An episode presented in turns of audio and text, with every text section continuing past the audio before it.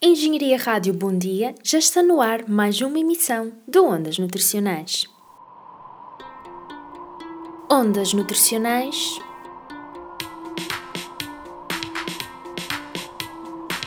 com Alison de Jesus. E nesta emissão dedicada à rubrica Atualidades e Efemérides, vou-vos falar hoje sobre sustentabilidade alimentar. Podemos dizer que, à medida que evoluímos, prejudicamos o meio ambiente, o que se traduz num futuro de alimentação e nutrição num mundo com recursos cada vez mais limitados. Atualmente, somos no planeta cerca de 7 bilhões de bocas para alimentar e estima-se que em 2050 seremos 9 bilhões de habitantes.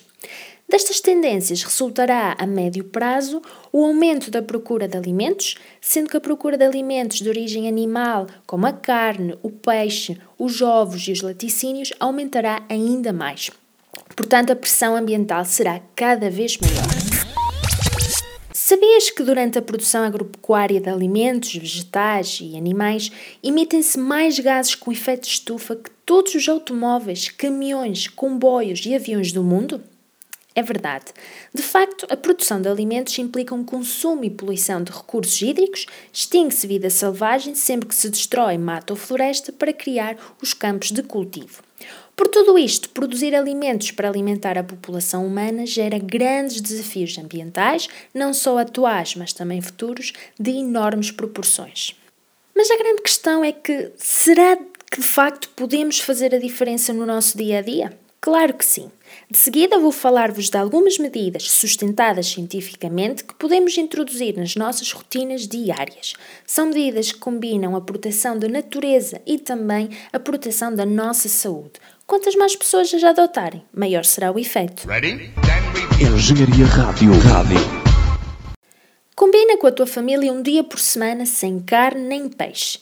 Estima-se que se uma família de quatro pessoas substituir uma vez por semana refeições com carne de vaca por um dia com refeições vegetarianas, ao fim de um ano será o equivalente em emissões a ter deixado o carro parado durante três meses. Compra localmente. Para além disso, é importante que respeites a sazonalidade dos alimentos. Os alimentos da época, para além de serem opções mais interessantes do ponto de vista nutricional, são também mais saborosas, mais baratas e mais amigas do ambiente. Bebe água da rede pública. A água da nossa rede pública é de excelente qualidade e tem um impacto reduzido no ambiente quando comparado à água embalada que necessita de ser transportada por muitas centenas de quilómetros. Sempre que possível, reduz a embalagem. Se vais às compras, leva o saco de casa. Evita comprar produtos frescos embalados em plástico. Compre embalagens maiores quando possível. E claro, não te esqueças de reciclar o plástico. Compra apenas o que precisas e substitui o forno por uma refeição fria por semana. Não te esqueças de construir uma visão comum para a sustentabilidade alimentar e agricultura depende de cada um de nós. Eu gosto de nutrição, passear de rádio na mão e ao fim do dia bem acompanhados com as ondas nutricionais.